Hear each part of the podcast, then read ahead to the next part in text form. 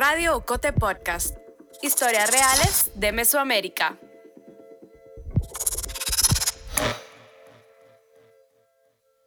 Y sin embargo, se mueve.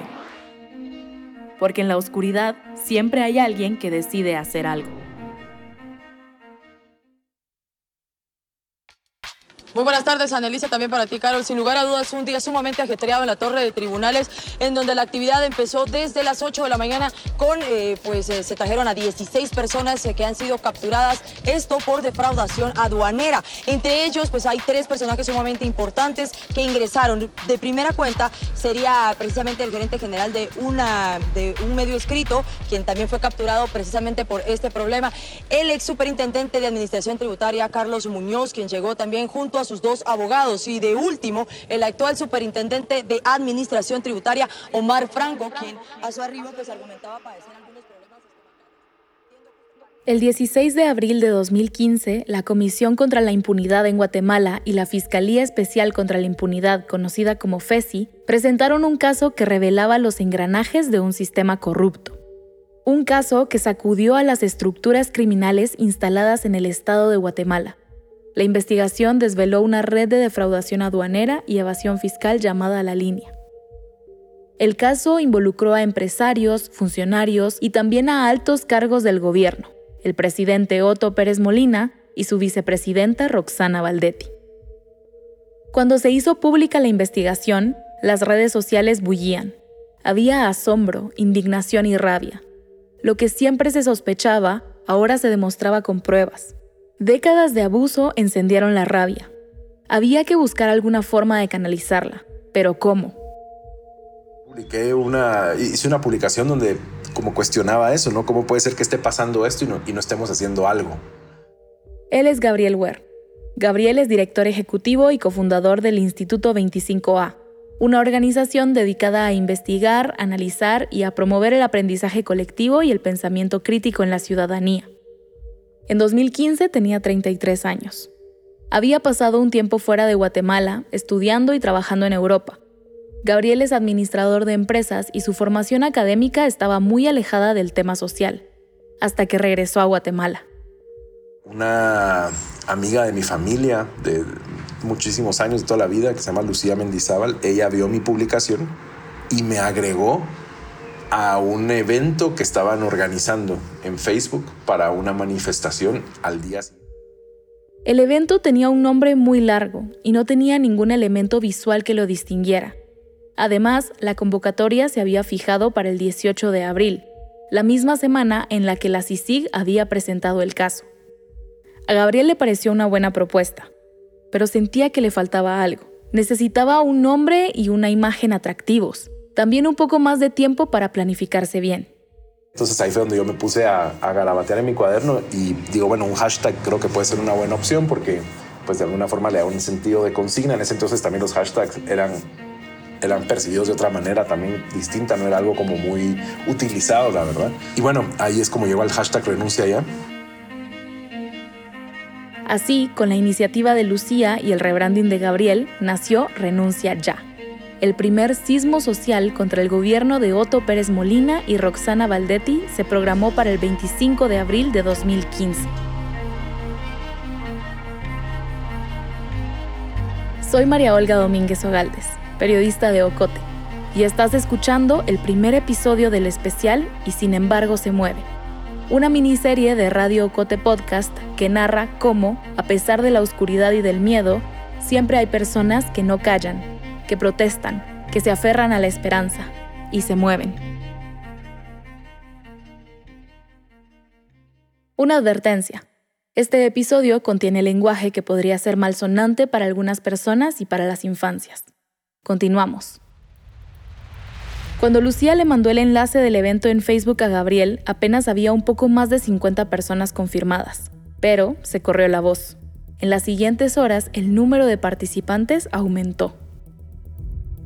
A las horas, un medio que en ese entonces era también muy distinto que siglo XXI compartió la, hizo screenshot de la publicación y puso una nota donde ciudadanos convocan a manifestar y eso también empezó a como hacer rodar la pelota. A partir de esa publicación empieza la gente a dar confirmar, confirmar, confirmar. Luego otros medios hicieron lo mismo, entonces la más gente empieza a llegar al evento para confirmar y a las 24 horas teníamos casi 10 mil personas confirmadas. Entonces yo ahí ya me asusté también porque también empezaron a preocuparse de que se les fuera de las manos y de que el hecho de organizar esta acción pudiera traerles consecuencias en sus trabajos o en sus vidas privadas.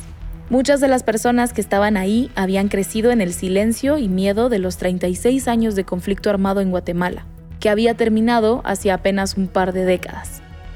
Sabían que, en aquel entonces, la organización y la expresión libre de ideas podían pagarse con un precio alto, el de la vida ese miedo seguía latente. El caso de corrupción que se había desvelado tocaba actores muy poderosos. Gabriel no era el único que temía, así que decidieron reunirse en casa de otra de las organizadoras para coordinarse. Era una mañana fresca de abril, justo una semana antes de la manifestación. Se sentaron alrededor de una mesa, todas personas de Ciudad de Guatemala, todas mestizas, con trayectorias diferentes pero ideologías similares. Nos presentamos entre, entre todas las personas que estábamos ahí. Cada quien habló un poco de sí, de sí mismo y de, de, dónde venía y qué hacía y, y, por qué estaba ahí, pues por qué sí le estaba entrando a esto. Y coincidíamos mucho en una sensación de hartazgo, así como de no puede ser, no puede ser que estemos en estas y que no estemos haciendo algo y que no esté pasando aparentemente nada. En esa reunión acordaron que solo informarían de sus acciones a través de comunicados anónimos. El colectivo quería mantener el perfil bajo. Decidieron que en ese momento no hablarían con medios de comunicación ni tendrían una vocería. En redes sociales ya circulaba la noticia de que un grupo de ciudadanos convocaba a manifestar el sábado 25 de abril a las 3 de la tarde en la Plaza de la Constitución. En paralelo, otras personas empezaban a organizarse. El lunes 21 de abril, algunas personas convocaron a un plantón frente a Casa Presidencial, en la sexta avenida de la Zona 1. Los reunió esa misma sensación de hartazgo y desesperación que describe Gabriel.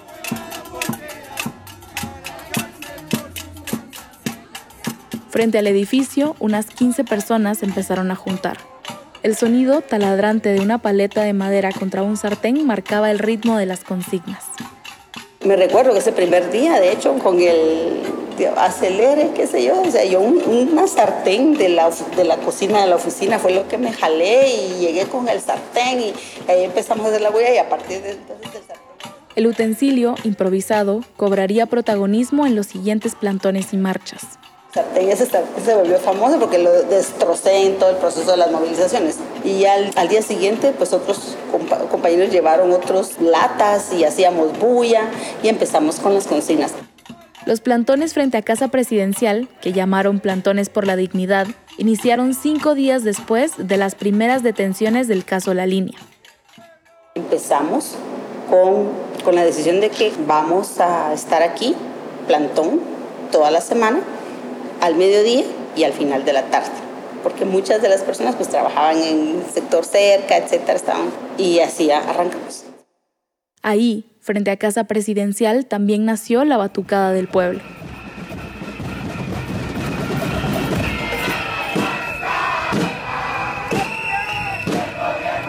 Con tambores, redoblantes y megáfonos, un grupo de personas ponía el ritmo durante horas a una protesta que cada vez convocaba a más gente. Antes del 25 nosotros ya habíamos posicionado, porque pasaba gente grabando y los medios nos estaban cubriendo bastante, pues ya habíamos posicionado las consignas de Valdetti, cabrona, sos una ladrona, y Otto, cerote, te vas a ir al bote. O sea, ya, o sea, ya cuando llegó la gente ese 25 ya la gente se la sabía. Para ese momento había pasado menos de una semana desde que la CICIG y la FESI habían destapado el caso de la línea. El 21 de abril de 2015, la jueza Marta Sierra de Stalin ligó a proceso a 16 de los 22 implicados. Mientras, la organización de la manifestación Renuncia Ya seguía en marcha. Eh, toda esa semana nos pasamos hablando ¿no? por, chat con el resto del grupo, moderando comentarios, diciéndole a periodistas, no nos hablen, ahí están los comunicados. Y luego viendo todo el tema de, este, de la PDH, la Cruz Roja, o sea, como esta preocupación de seguridad, de qué podía pasar. El 25 de abril de 2015, el mundo, o una parte del mundo, puso los ojos sobre Guatemala. Las 10.000 personas que habían confirmado en el evento de Facebook se quedaron cortas. Protesta histórica en Guatemala que exigió hoy la renuncia del presidente Otto Pérez Molina, acorralado desde que el pasado viernes fuera acusado de corrupción. Sin apoyos, el futuro del todavía presidente está en manos del Congreso. En las calles, más de 30.000 personas mostraron sin color político su rechazo al mandatario.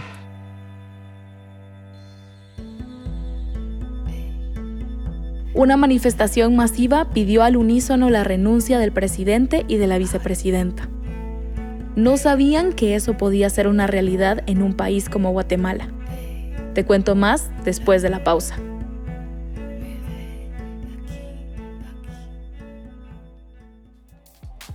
Estás escuchando el especial de Radio Ocote Podcast y sin embargo, se mueve un proyecto que narra cómo, en tiempos oscuros y contextos complejos, hay personas que no callan, que se aferran a la esperanza. Personas que abrazan la rebeldía y que demuestran que, a pesar de todo y sin embargo, algo se mueve. Para enterarte del lanzamiento de cada nuevo episodio y de los demás contenidos de Ocote, te invitamos a suscribirte a nuestra newsletter El Correo de Ocote y a formar parte de La Fogata, el círculo de oyentes de Radio Cote Podcast. Una vez al mes nos reunimos para escuchar el estreno de un episodio y hablar con sus protagonistas. Búscanos en Facebook como La Fogata. El sábado 25 de abril en el cielo no había señales de que fuera a llover. A eso de las dos y media de la tarde las personas comenzaron a llegar a la Plaza de la Constitución con bubucelas y pancartas. Mensajes como, no más corruptos, no renuncian, el pueblo los despide y aquí se respira lucha, llenaron poco a poco el lugar. El sonido de tambores, silbatos y murmullos se volvió poco a poco más fuerte.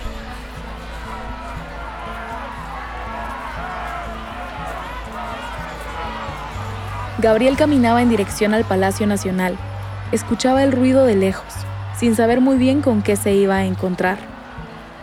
Y recuerdo que yo llegué a, la sexta y, me fui caminando toda la sexta con, con dos amigos, ¿no? Y, cuando... Y me llamaron la atención dos cosas. Uno, que mientras íbamos acercándonos a la plaza, empezamos a ver gente que iba caminando hacia la plaza con banderas. Banderas de Guatemala, blancas y azules, algunas de un tamaño considerable, cargadas al hombro yo no me podía creer eso, así como no puedo creer que era raro como ir, caminando y ver gente que iba con carteles y banderas caminando hacia el mismo lugar que yo. Y lo otro, que fue la primera sensación así fuerte, fue cuando, como dos cuadras antes de llegar, que ya empezaba a escuchar a la gente en la plaza. Gabriel estaba atónito. Cuando llegó a la Plaza de la Constitución, calcula que habían ya más de 200 personas. La gente gritaba las consignas al unísono con rabia. Otros soplaban con fuerza las bubucelas que vendedores ambulantes se encargaron de vender en la plaza. No había espacio para el silencio. Hubo alguien que en medio de los gritos decidió cantar el himno y le siguieron estos amigos nos acercamos más al palacio y ahí habían unos señores pidiendo cooperacha para alquilar sonido.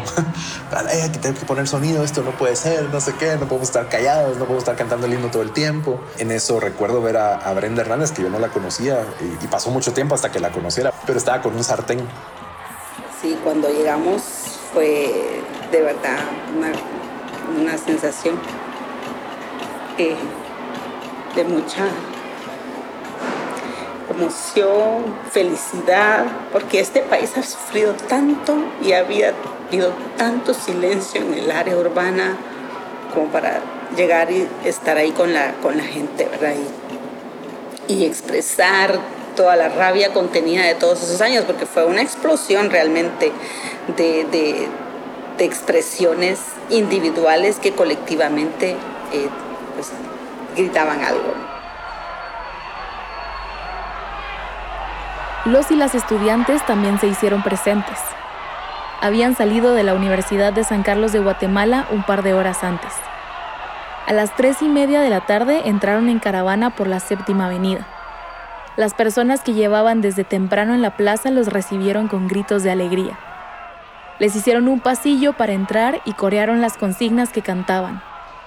Saltaban, gritaban, ondeaban banderas que decían Usaques pueblo. Pararon frente al Palacio Nacional y alguien quemó cohetes.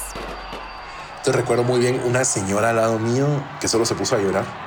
Entonces la señora se puso a llorar. Mira, ay, no traen capucha. Miren, que viva la usada que empezó a gritar la señora mientras lloraba. Y eso nos mató a todos. O sea, yo solo volteé a ver y no habían ojos secos ahí. Estábamos todo el mundo llorando, así como que, que, estamos viviendo, ¿qué es esto? La furia no era solo de la capital. En otras ciudades como Cobán y Quetzaltenango también hubo manifestaciones ese 25 de abril.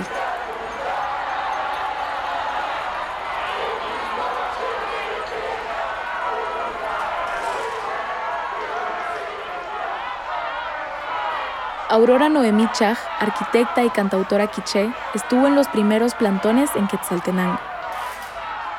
No recuerdo qué convocatoria de qué colectivo o de qué persona fue la primera que yo vi, porque eran muchas convocatorias. A nivel individual, la gente convocaba a nivel individual. Me acuerdo que fue algo que empezamos a ver por todas partes.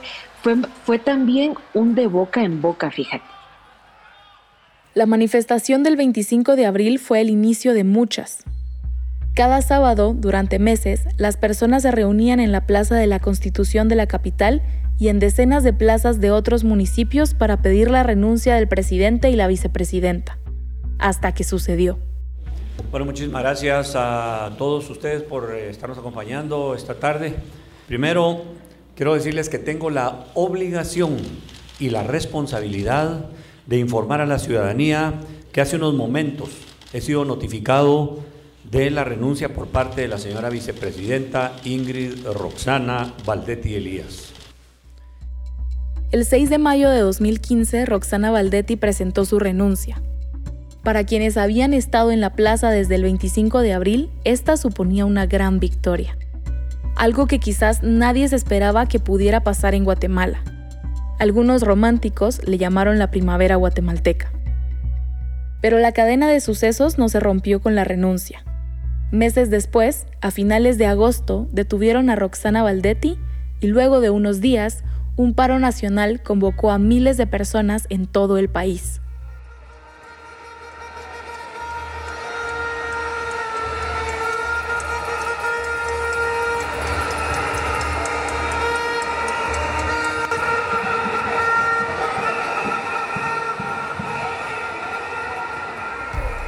El 27 de agosto de 2015 se convocó a una manifestación masiva.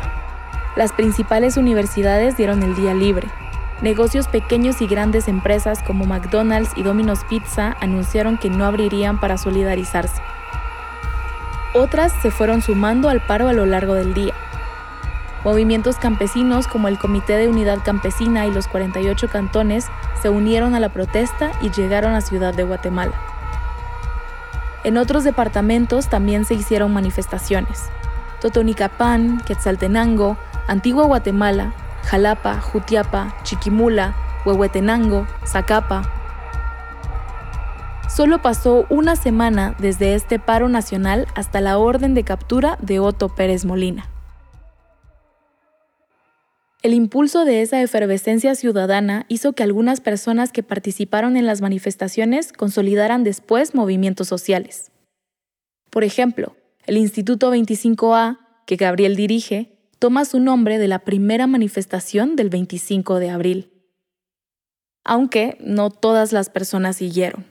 Ahí es cuando se termina de fragmentar el grupo y ya solo quedamos siete personas porque el resto dijo yo no voy a pedir, eso es edición, eso es no sé qué, eso es había mucho miedo, mucho, mucho miedo, a pesar de las victorias tan rápidas y tan sorprendentes que habíamos tenido, ¿no? Pero Gabriel, junto con otros miembros del grupo, como Álvaro Montenegro, decidieron seguir. Después fueron llegando otras personas convencidas de que querían hacer algo más, como Andrés Quesada, Briseida Milián y Natalia Pérez. Así nació Justicia Ya. Y recuerdo muy bien que llamé a Álvaro y le dije, mira, mira, yo quiero seguir, no puede ser que no sigamos, o sea, esto no puede ser que dejemos ahí tirado todo esto que hemos empezado, a, estamos empezando apenas, mira todas las demandas que hay en la plaza respecto a tantos temas, la gente quiere seguir saliendo a manifestar. Andrés Quesada, uno de los integrantes de Justicia Ya y que fue parte del movimiento del 2015, comparte lo que dice Gabriel.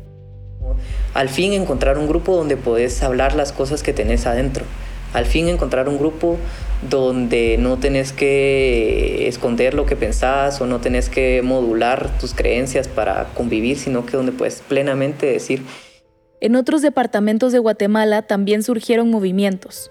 Por ejemplo, en Quetzaltenango, los artistas que se reunieron para esas primeras manifestaciones de abril, en las que participó Aurora Chag, crearon un colectivo. Desde el arte, el grupo Maish siguió protestando contra la corrupción y la impunidad. Brenda Hernández, que ya había participado de organizaciones como Otra Guatemala Ya, y también había trabajado en espacios por la defensa de los derechos, siguió y sigue hasta hoy. Y eso permite, es que estar en las calles te permite organizar, te permite articular, te permite... O las calles sirven para... Ahí llegas a conocer gente. Hay un montón de gente que se conoció en el 2015 y después continuó con sus dinámicas.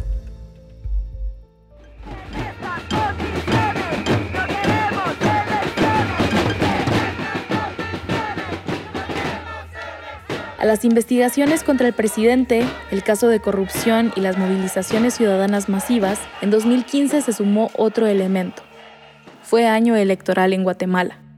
Aunque muchas personas gritaban que en estas condiciones de inestabilidad y corrupción se negaban a votar por un nuevo presidente, un nuevo Congreso y nuevas alcaldías, las elecciones se celebraron en septiembre, días después de la detención de Otto Pérez Molina. Los comicios los ganó Jimmy Morales, un outsider que se vendía como ni corrupto ni ladrón, que terminó declarando non grato al comisionado de la CICIG, Iván Velázquez. En medio de su mandato, concretó la salida de Guatemala de la Comisión de Naciones Unidas y eligió a una fiscal general, Consuelo Porras, que detendría varias investigaciones iniciadas por la CICIG y sería incluida por Estados Unidos en su lista de actores corruptos. Hoy, ocho años después de estas primeras manifestaciones, de las renuncias, las investigaciones y los procesos abiertos, la situación en Guatemala es distinta. En los últimos años, el país ha dado grandes pasos hacia atrás en materia de derechos humanos y libertades. Durante el gobierno de Alejandro Yamatei, que empezó en 2020, la violencia policial contra manifestantes y la represión contra pueblos originarios ha aumentado. Se ha criminalizado a artistas y activistas y se ha perseguido a periodistas y medios independientes. Creo que eso, lo que se vio en el 2015, puso en alerta a ciertos grupos como las élites empresariales, militares, políticos, ex magistrados, funcionarios, personas señaladas en los casos de corrupción, que de alguna manera logran articularse y poner en marcha una estrategia de, pues, de proteger sus intereses, protegerse a sí mismos de la justicia y de alguna manera asegurar que esa estrategia sigue en marcha. Y eso ha implicado una estrategia fuerte de venganza hacia quienes estuvimos involucrados desde diferentes eh, dimensiones, ¿no? desde la dimensión obviamente judicial, también la periodística, el activismo, de sociedad, de sociedad civil, etc. Según Brenda, la organización de los más jóvenes será clave para lograr un cambio de rumbo ante esta realidad que describe Gabriel. No hay una organización estudiantil fuerte, porque realmente esa, es, esa es la, la movilización que de manera organizada puede hacer cosas. Y no hablo solamente de la universidad. O sea, en este país las transformaciones más importantes las han llevado a cabo los más jóvenes. La organización es clave. Pero es necesario retomar las calles. No, les podemos, no le podemos permitir callarnos. Porque ahí está la consigna. No nos callarán. Y si callan a las calles, nos vuelven a silenciar, así como lo hicieron durante todos esos años, eh, tras el terror de la guerra, ¿verdad? No, no no les podemos permitir eso. algo hemos avanzado, como, como más paciencia, sabiendo que puede que lo que nos exige estos tiempos de, de oscuridad son mucho del trabajo que quizás no se ve, del trabajo que parece que se valora poco, que es el trabajo de, de las conversaciones en los espacios pequeños, del, del entendimiento de nuestra historia que se hace a partir de, de acercarnos a la memoria. Que la plaza no esté llena no es síntoma de que, no, de que a la gente no le importa y tampoco es síntoma de que no esté pasando algo, ¿verdad? sino es una cuestión de saber en qué momento toca, toca hacer lo que toca hacer. Y, creo que aunque la, la, noche parece larga en este momento, eh, no, no, no es eterna y no será eterna. Y creo que para mí el 2015 pues encendió esa, esa lucecita que, que sigue ahí brillando a pesar de los pesares.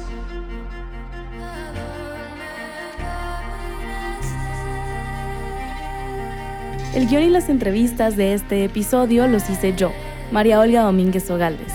La edición es de Carmen Quintela. La música original es de Mabe Frati, Lucas Apiola y Aviram Spice. Isaac Hernández realizó el montaje y la producción sonora y musical con la asistencia de José Manuel Lemos. La ilustración de portada es de Oscar Donado. Ishmucaneus es coordinadora de comunidad y audiencias de Ocote. La voz institucional de Radio Ocote Podcast es de Lucía Reynoso Flores. Julio Serrano Echeverría es el coordinador creativo. Alejandra Gutiérrez Valdizán es la directora general y editorial de Ocote.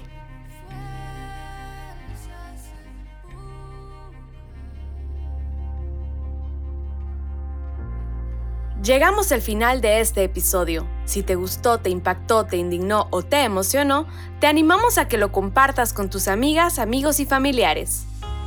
Sigue nuestro canal en tu plataforma de audio favorita para que te notifique cuando estrenemos un episodio. También puedes suscribirte al correo de Ocote para recibir semanalmente nuestro newsletter. Experimenta nuestra página web agenciaocote.com para otras historias en otros formatos. Radio Ocote Podcast es producido en Guatemala por el equipo de Ocote, con el apoyo financiero de Seattle International Foundation. Ocote trabaja con el apoyo de los fondos operativos de Servicios Ocote, Foundation for a Just Society y el Fondo Centroamericano de Mujeres FCAM con Oak Foundation.